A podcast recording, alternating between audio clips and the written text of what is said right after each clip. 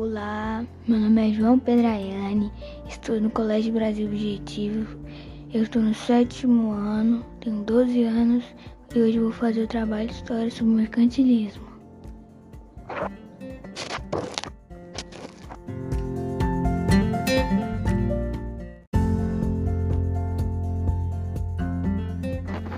As características do mercantilismo estão associadas ao poder do rei, já que o modelo político da época era absolutismo. Neste período, muitas nações europeias queriam enriquecer a partir da exploração de riquezas em outros continentes, e para isso utilizavam as navegações para obter ouro e prata.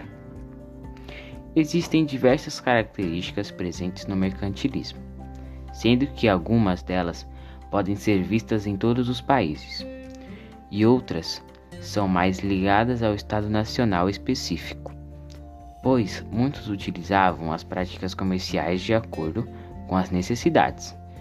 Vejamos as mais importantes.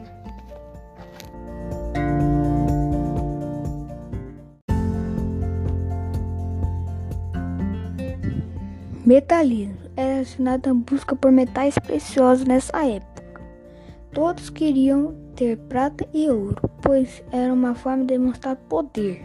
Um dos principais representantes dessa prática foi a Espanha, e lá o conceito era conhecido como mulherismo.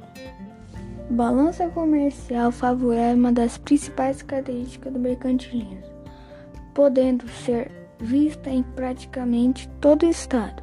A ideia era que os estados fizessem mais exportação do que importação, sendo incentivado o crescimento industrial e manufatureiro como forma de manter a riqueza do, no próprio país.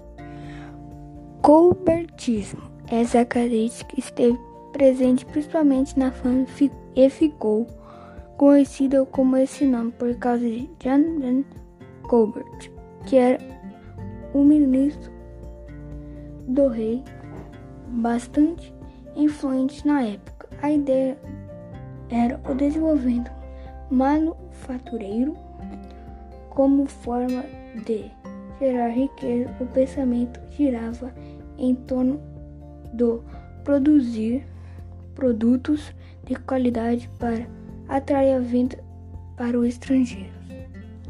E incentivo incentivos às manufaturas. A prática estimulava manufatura, já que esses produtos geravam muito lucro do que venda apenas as matérias-primas ou gêneros agrícolas. Protecionismo alfandegário.